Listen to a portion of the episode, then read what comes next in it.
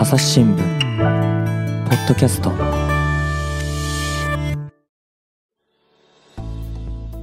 朝日新聞の神田大輔です、えー今回はですね秋田総局の記者高橋杏里さんと回線つないでおります。高橋さんよろしくお願いします。よろしくお願いします。はい、えーシリーズ水産異変ということでですねあの各地の記者に話聞いてるんですが今回は秋田の話なんですけれどもどんなお魚の話ですかね？ハタハタといううん。秋田の県の魚についてお話ししようかなと思ってまなす。るほど。ハタハタってのはすいません。私あんまり馴染みがないんですけれどもなんか色形大きさとかねどんなお魚なんですか？あ結構小さい魚、なんかうん。15セ、まあもうちょっとあるかな。15、20センチぐらいの小さい魚で、鱗がない魚なんですけど、へえ味はなんかちょっほうほとし、ししゃもに近いって言ったら秋田の人に怒られるか ああな。まあね大好きな魚です。はい。シシャモでも美味しいですからね。そういう、まあ、ちょっとなんていうか、こう、食べて美味しい魚っていうことですかね。はい、美味しいです。なるほど。で、その、ハタハタがどうしました？ハタハタがですね、うんまあ取れない不良が続いているというどれぐらい取れないんですか？そうですね。というか、まあ、取れた時代がもう2万トンぐらい年間で取れてたんですけど、はいはい。い一回それが71トンぐらいに、71 90年代な。一回そんぐらい激減して、はで、これはまずいってことで3年間禁漁して、あ、うん。もうお魚取らないようにしようってした後少し回復したんですが、また最近不良になっているっていう。うーん。え最近ではどれぐらいになってるんですか？最近では昨シーズンで400トン台ぐらいでしたね。まあでも2万トンあったことを考えるとですね、400トンっていうことは2%になっちゃったってことですよね。うん、はい。まあ、めちゃくちゃ減ってるわけなんですけれども、で、あの、最初のね、えー90年代でしたっけ、えーえ70え何トンとかって減った時には、もうこれは取りすぎと。そうですね。あの、必ずしも取りすぎだけが原因ではないんですけど、というのもその、ハタハタっていう魚が結構昔から周期的にその多い時少ない時っていうこう増減のサイクルがあるうんうん。魚なので、まあ少ないサイクルになったんだろうっていうこともあり得るけれども、それにしてもこんだけ少ないのは、さすがにもうちょっと取るのを抑えた方がいいだろうっていうような判断でしたね。なるほどね。それで、でも、取るのをやめて3年間ですか？えー増えた、どれぐらい増えたんですか？3000トン近くまでおう2000年代には一回回復してるんですよね。じゃあやっぱその頃に比べても400トンっていうとね、だいぶ少ない、桁一つ違うわけですね。そうですね。で、うん今回のこの少なくなっているのの理由っていうのは何か分かってるんですか？理由がですね、最初よくわかんなかったんですけれども、はいはい。まあ、水温の高さが1位にあるんじゃないかっていうのが今言われているところです。水温の高さ？はい。あれですか？そのやっぱあったかいとあんま取れないんですか？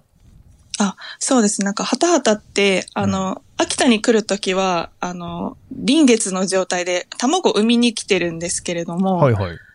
普段は、こうもう水深250メートルぐらいのもう深海で、すごい暗くて冷たい水温2度ぐらいのところに暮らしてるんですよ。へえ。なんで、沿岸に、その秋田の方に移動してくる産卵期の時でも、耐えられる水温が13度以下くらいっていうふうに言われています。13度以下ぐらいね。うん。うんうんで、今はじゃあそれにならないってことですか？今はですね、今というか昨年、その記録的不良だった昨年なんですけれど、これ実際に漁してる漁師さんたちの実感として、うんうんなんかあの、15年ぐらい前からずっとその時漁をするポイントで水面の温度を測っている漁師さんがいるんですけど、すごい。はい。その人が、昨年は11月の末頃で16.3度あったっていうこ。とで、3度ぐらい高いですね。うんうん。で、例年の10月後半頃の水準だったから、やっぱり昨シーズン高かったんじゃないかなっていう話をしていて、うんまあ暑すぎると、やっぱ沖から沿岸の方に、はたはた寄ってこられなかったんじゃないかっていうような指摘をしていました。うん。まあ、これ海水温が高くなってるっていうのはやっぱり地球温暖化っていうことですよね。うん、まあその漁師の人はやっぱ温暖化の影響じゃないかっていうふうに言うんですけれども、うんまあ、秋田県も秋田県であの、ちゃんと魚の、なんていうか研究機関みたいなのがあるんですけれど、はい。そこでは、まあ、必ずしも温暖化が原因とか、まあ、潮の流れとかも影響してるんで、うん必ずしも温暖化とは言い切れないけけれども、うんうんやっぱり昨シーズンは、あの、秋田県の男鹿半島の沖のあたりに暖かい水の塊があったっていうふうには報告してました。なるほどね。まあそうなんですよね、こういったことって非常に複雑で、いろんな要因が絡んでるから、全部これだっていうふうにね、言い切れるもんじゃないかもしれないけれども、ただまあやっぱり漁師さんの肌感覚なんかで考えても、水温だいぶ上がってるっていうことは間違いなさそうですもんね。ええええそうですね。うん。なるほどね。他になんかその変わったことはあるんですか？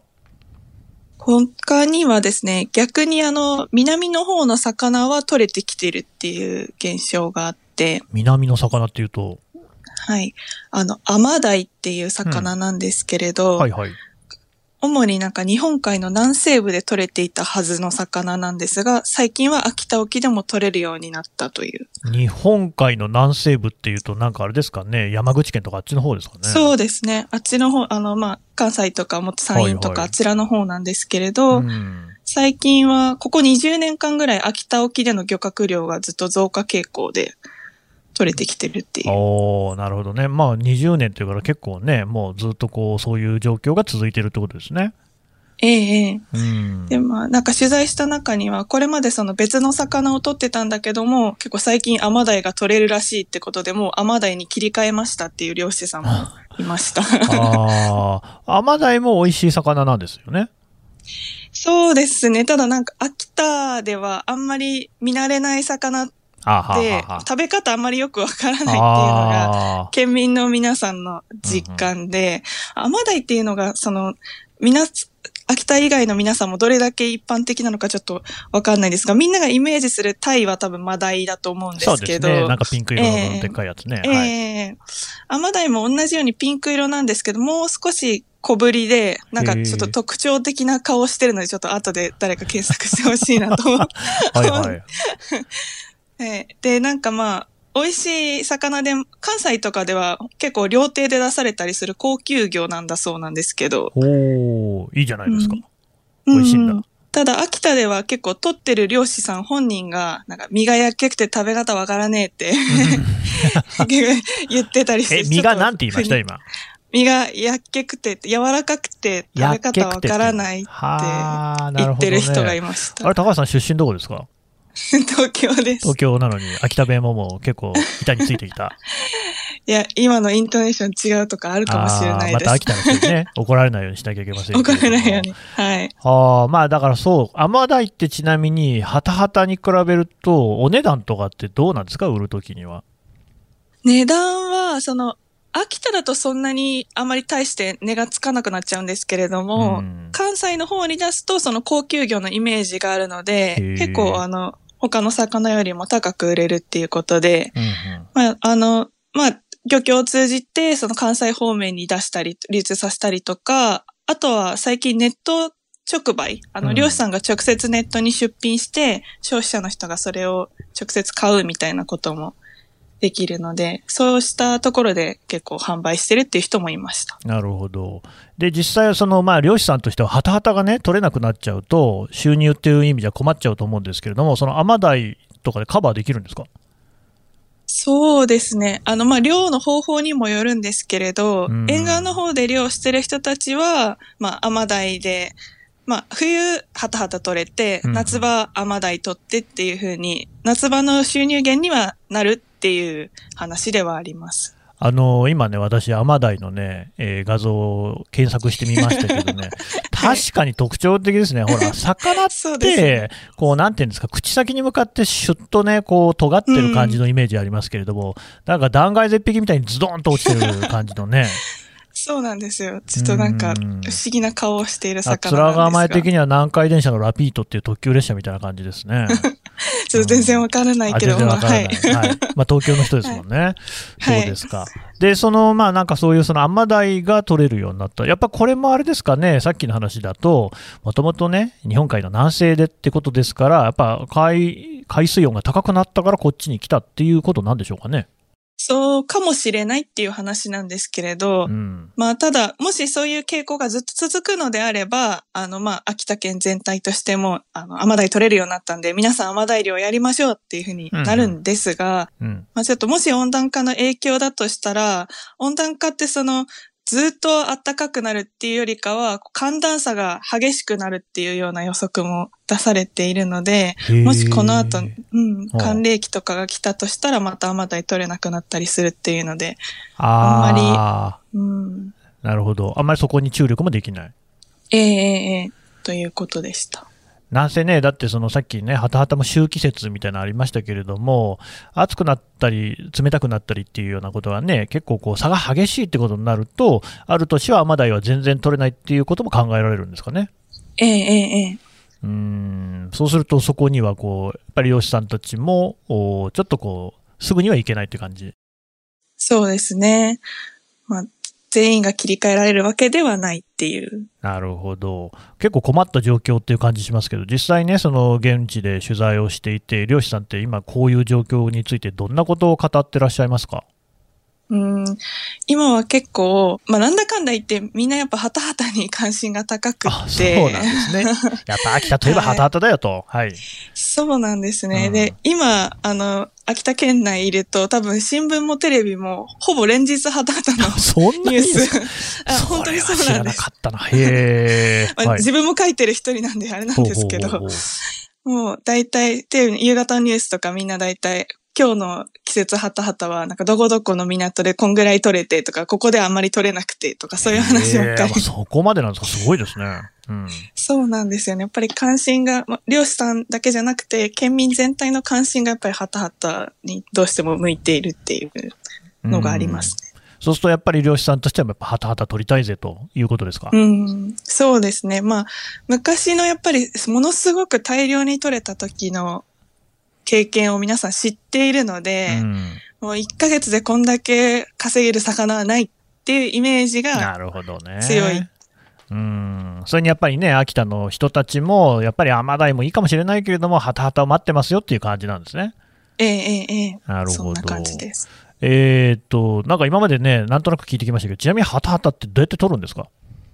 ハタハタは、あの、沖合で取るのと沿岸で取るのと大きく2つがあって、はあ。の、まあ、秋田に来るの冬ってさっき申し上げたんですけど、うんうん。秋ぐらい、9月とか10月ぐらいからは一応秋田方面には来ているので、あそういうふうに先の方に、うんうん。はや比較的ひか早いシーズンに沖合の方に来たのを、底引き網漁船っていうなんか、はいはい。大きい袋を海の中に入れて、こう、うん。ガッツッと魚の群れを取るような、うそういう漁法で取るのがまず一つあるのまと、ず一つはい。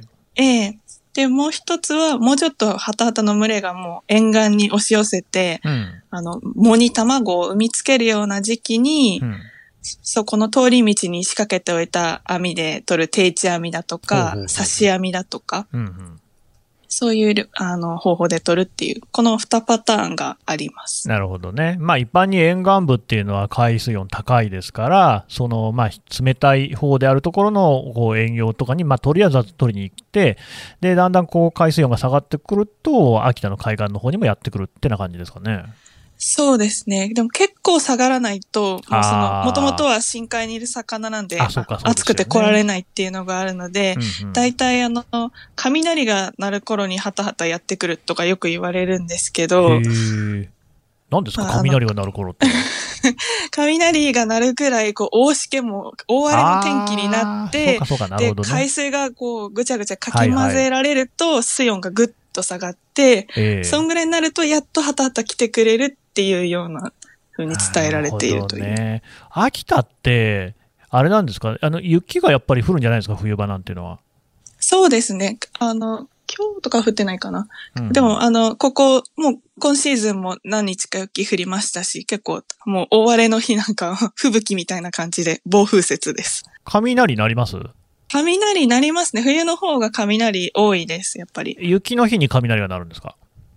雪の日、まあ、実際にその雪、もう雷になって雪も降って漁に出るみたいなことはあんまりないんですけれども、うんまあでも雷になる時ありますね。はい。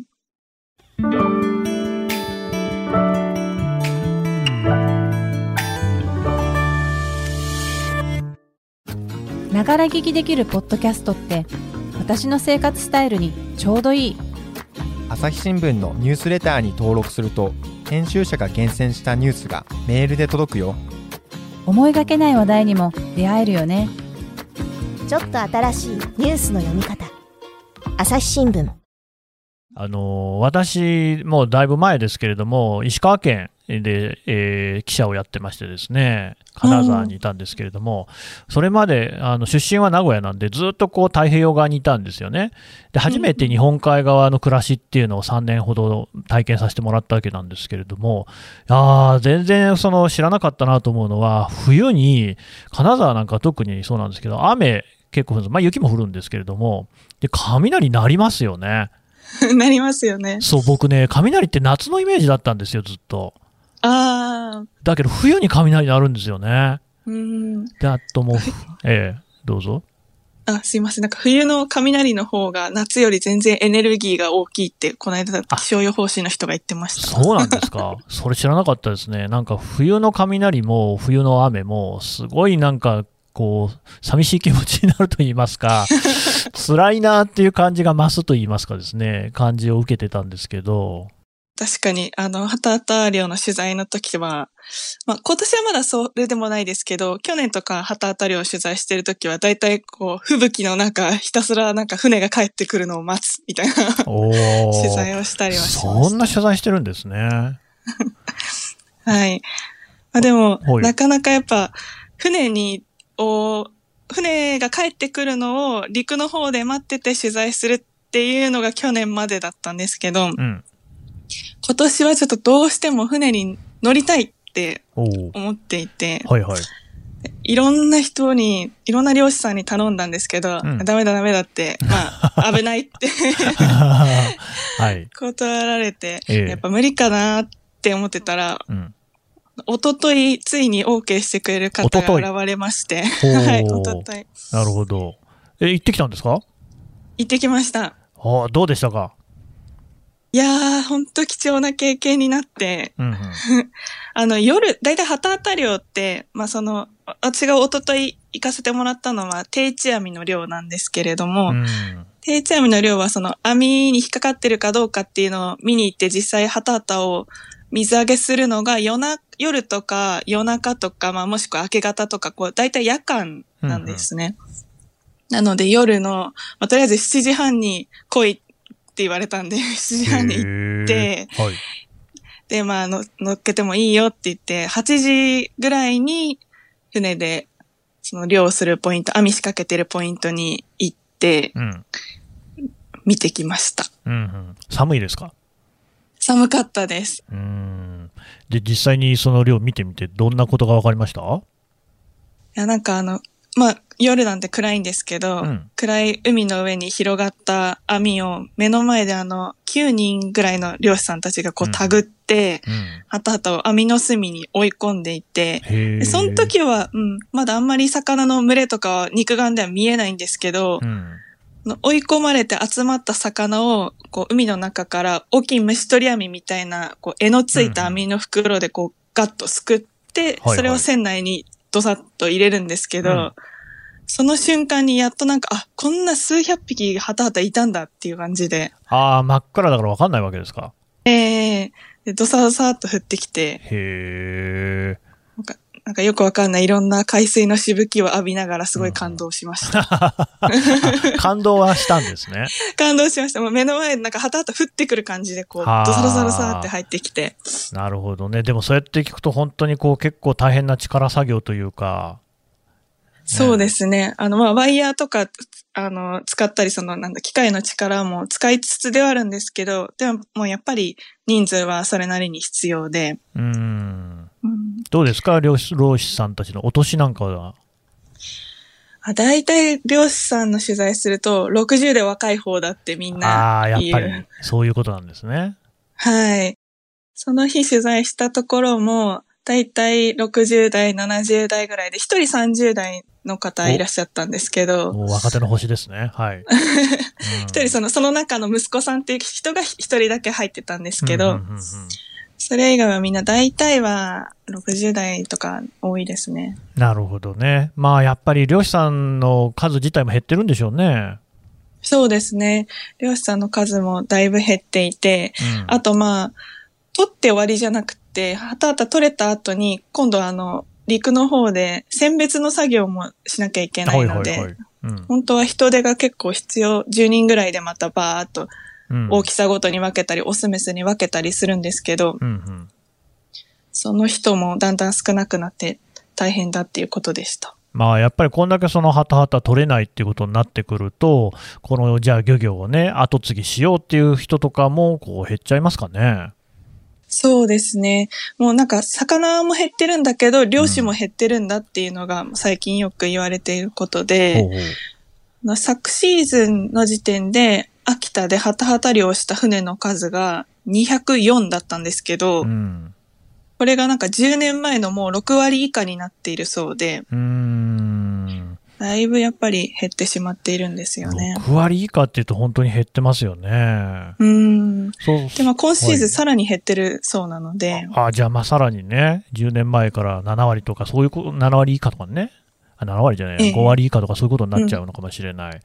そうなってくると、例えば漁のやり方なんかも変えなきゃいけなくなってくるんじゃないですか。そうなんですよね。ちょっと今シーズンから漁の取り方も変わりまして、うん。これまでそのハタハタ漁は、まああの禁漁の歴史なんかもあったように、うんうん。取りすぎて、まあ資源が少なくなってしまうのを防ごうっていうことで、漁獲量の上限、まあ、ここまで取っていいですよっていう漁獲枠っていうのをあらかじめ決めて、うん。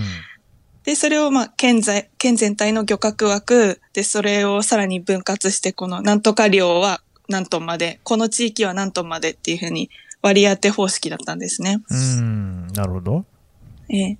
で、ただ、今年からは、まあ、この、漁をしていい日数を決めておくっていうふうに、こうなんか、資源管理のサイクルで言ったら、今まではこう出口に当たる結果何トンまでなら取っていいっていう部分を管理してたのが、今年からはこう入り口の方のそもそも漁をして良い日数を決めておくっていう管理に変わった。ですねね。それはなんでそういうふうに変えたんですか？それが、いろいろ取材してみたんですけど、うん。あの資源回復の効果が大きいからそうしようっていうふうに判断したためではなくって、むしろ、まあ、最低限資源量維持しつつ、この足りなくなった漁師さんが少しでも自由に漁をできるようにしようっていうふうに秋田県の方が配慮した結果、こういうふうに新しい取り方になっているという。うーん。え、でもそのなんか、漁獲量のね、制限って設けなくて大丈夫なんですか？そうなんですよね。大丈夫っていうのが、まあ、秋田県の話では結局その、さっきも言ったように、取る側の漁師の数がだいぶ減っているので、こう、まあ、全力で漁をしたとしても、こう取れる量が昔とは大幅に違うと。んなので、その上で漁できる日数を制限しているのであれば、問題ないっていう風な話なんですけれども、うん。まあ、この考えでいくと、仮にものすごい大量続きだった場合は、うん。あんまり気にせずにずっと大量してよいっていう、と考えになっ取っちゃってちゃうんですけれど。大丈夫ってことになっちゃいますよね。うん。ええ。うん。まあ、ただ本来的には、もしたまたま大量になったとしても、資源のサイクル的に今すごい低い水準の時期に入っているので、うんうん仮に大量だったらそれ相応の取り残しを設定しないといけないはずなんですけれども、はいはい。そこの部分は、あの、気にしなくても大丈夫だっていうことなんですね。なるほどね。だからもともとこう結構数として減っちゃっているわけだから、ここで全部取っちゃうと、やっぱりね、今度卵を産んで、新しくハタハタとしてね、育つっていうものが少なくなっちゃうかもしれない。ええええええただちょっといろいろ複雑な事情もあって。漁獲枠のこれまでしてきた規制っていうのは、まあ、建前としては漁師さんたちの自主規制っていう形になっていて。はい。例えばその県の条例とかでもないですし、なんか破ったら罰金があるとかでもないですし、うんなんだけど一応県がいつも提案して漁師さんたちが合意してっていう、こう なんというか紳士協定じゃないですけど、ああ、こうそうなんですあいね。曖昧というか、非常に微妙なバランスで続いてきたルールだったので、うん。県の方は、まあ、自主規制だからあんまりこっちから強く言えないしなっていうのがあるし、漁師さんの方も、は逆に、いや、県に縛られて取りたくても取れないわ、みたいな、こうちょっとお互いになんか、ある意味中途半端な状況に陥っていたっていうのが漁獲枠規制ではありました。でも、まあ、それなりに、その、例えば漁獲量どれぐらいだったかっていう統計とかはあるんですよね。あ、あります、あります。で、実際にその規制をかけたことによって、一時は回復してるっていうのもあります。し、まあ、だから、やっぱ取っちゃいけないっていうほど取る人っていうのはそんないなかったんですかね？そうですね。実際そんな、あの、罰則がないからといって大幅に破るとかいう人はいなかったんですけれども、うんまあ、ただ、あの、定められた数しか水揚げできないっていうのが漁獲枠管理なので、うん。その、マックス取れる量が決まっているとなると、だったら、その、単価が安い、あ、単価が高いメスか。単価が高いメスばっかりが取れたことにして、ああ、で、単価が安いオスは取れたとしても、この量は報告しないで、ちょっとあの、漁協を通さずに不正に流通させるとか、うんまあ、す海に捨てちゃうとか、いうことはあったそうです。え、なんでそれメスの方が単価が高いんですか？メスがですね、あの、卵を持っているので、ああ、はい。ハタハタの卵って卵の塊、なんかゴルフボール台ぐらいのでかい。結構大きい卵の塊をメスがお腹いっぱいに抱えてるんですけど。これがブリコっていう風に呼ばれていて、うん。結構県民の間では、なんか、ファンが多いと言いますか、ああ、ブリコはいはい。えばブリコを食べたいよねっていう風に考える方が多いので、まあ人気が高くて単価も高くなるという。なるほどね。冒頭で高橋さんがね、その、ハタハタをこう、シシャモに例えたじゃないですか。はい。そういうことですね。シシャモもやっぱりお腹にね、えー卵のあるメスの方が、そりゃ美味しいですもんね。うん。で、あとブリコってあのなんか、タラコとかと違って、もうちょっとあの一粒一粒が大きくて結構歯ごたえもあって、うんうんあと粘りもすごくあるので、独特の魚卵なんですよね。なるほど。がまあ好きな人は本当に好きで、うんもうメスが食べたいって思う方は結構いらっしゃる。でもちょっとね、私もそのね、オスの一匹としてはですね、オスが捨てられてるっていうのはちょっと寂しい感じがしたんですけれども、やっぱり捨てらそうれちゃう。ですね。そうですね。で、まあ取れた量結局報告しない分があるとなると、うん。まあ全体の水揚げ量を把握できなくて、こうするともう資源管理も、あの、元となる、基準となる量がわからなくなっちゃって、本末転倒になってしまうっていう部分もあって、うん。まあ、秋田県としては、まあ、こういう不正な例が、あの、結構目立ってくるっていうのであれば、違う方法に変えましょうっていう考えもあったそうです。なるほどね。いや、まあなんか本当にそのね、海水温の上昇から始まって様々ね、いろいろなこう複雑な問題があるんだなっていうのは分かりましたけど、どうですか、その高橋さん取材してみてですね、今後このハタハタ漁、まあそうは言ってもその秋田のね、冬の風物詩みたいな魚なわけじゃないですか。あの、ちゃんとこう残していけそうですかね？残していきたいなってすごく私も、まあ、3年しか住んでないにわか県民ですがすごく思っていて、うん。まあ、どうすればいいのかなっていろんな人に取材した結果、うん。まあ一つ案としてあるのは、まあこの自主規制にはやっぱり限界があるっていうのがこれまでまあ25年間漁獲枠を規制してきて分かったことなので、うんうん。もうちょっとあの国単位であの枠組みを作って、他の県とかとも連携して、うんもうちょっと大きな枠組みで漁獲量を管理できるようになればいいなっていうふうに思っています。ああ、今そういう、じゃあ、その、県がそれぞれに量でなんかこう、漁獲量を定めたり定めなかったりっていうような状況なんですか？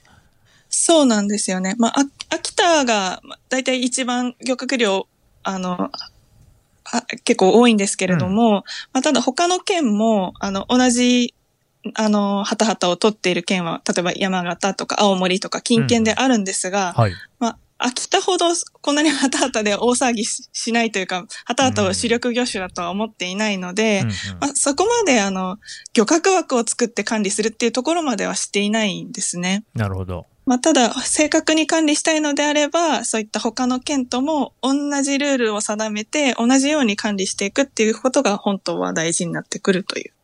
ちなみにその漁獲量で比較すると、秋田とそれ以外の4県でどれぐらいのこう割合になるんですかね？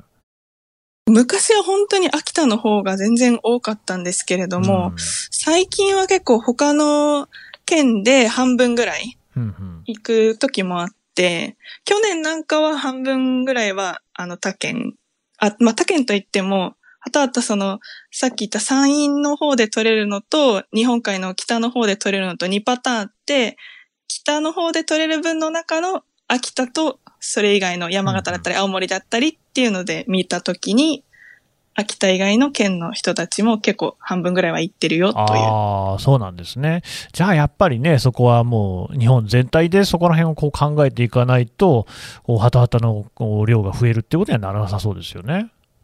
そうですね。まあ、あの、秋田の、あの、県の沿岸にある藻が、こう、はたはたの国内でも最大規模の産卵場になってるっていうふうには言われているので、はたはたが生まれる場所だからこそ今まで頑張って秋田県取り組んできたわけなんですけど、他県もそのはたはたで生まれた魚を取っているわけなので、うん。まあみんなで同じように管理できたらいいんじゃないかなっていうふうに思っています。これしかしね、さっきの高橋さんのね、話も聞いたら、やっぱり秋田県の皆さんにとっては非常にこう大きな関心なわけですよね。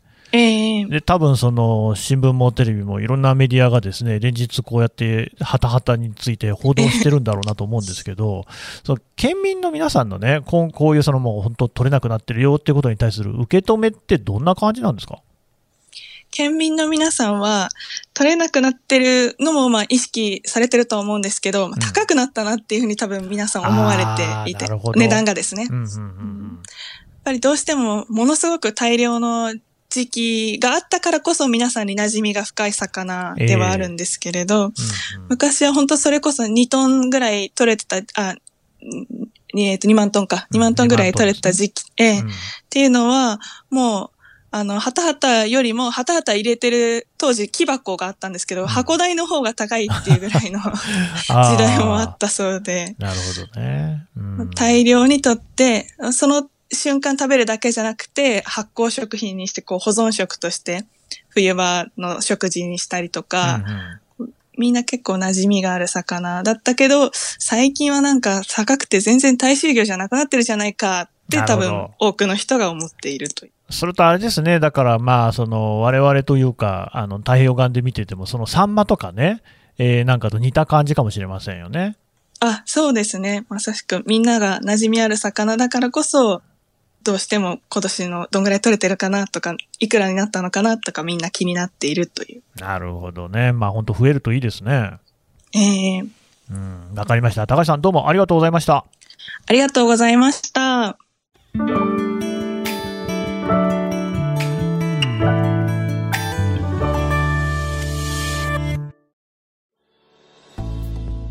はい、えー、秋田総局の高橋杏里記者のお話を聞いてきました。さてね、高橋さん、いろいろあの、秋田総局でもツイッターでの発信してるってことですね。